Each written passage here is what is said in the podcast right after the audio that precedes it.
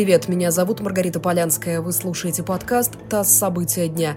Сегодня 27 июля, и сейчас о самых важных новостях этого вторника. Сборная России в четвертый день Олимпиады завоевала шесть медалей. Три золотые, две серебряные и одну бронзовую. В частности, российские гимнастки впервые победили в командном многоборье. Российская команда сохранила четвертое место в медальном зачете. Лидирует Япония, на втором месте США, на третьем Китай.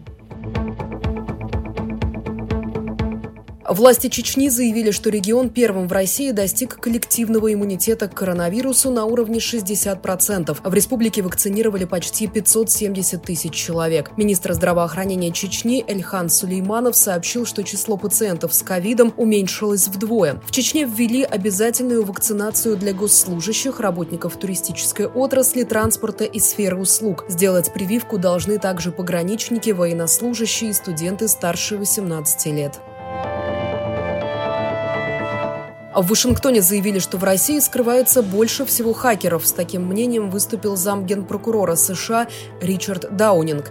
По его словам, Россия возглавляет список стран, которые укрывают на своей территории киберпреступников. Однако в американском Минюсте не считают, что российские власти стоят за кибератаками на США. По мнению Даунинга, Москва скорее не делает того, что могла бы делать, чтобы предотвращать такие атаки.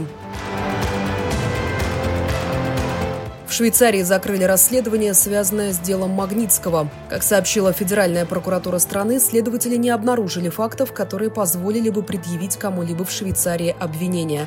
Уголовное расследование по подозрению в отмывании денег было возбуждено 10 лет назад на основании информации британской компании Hermitage Capital Management.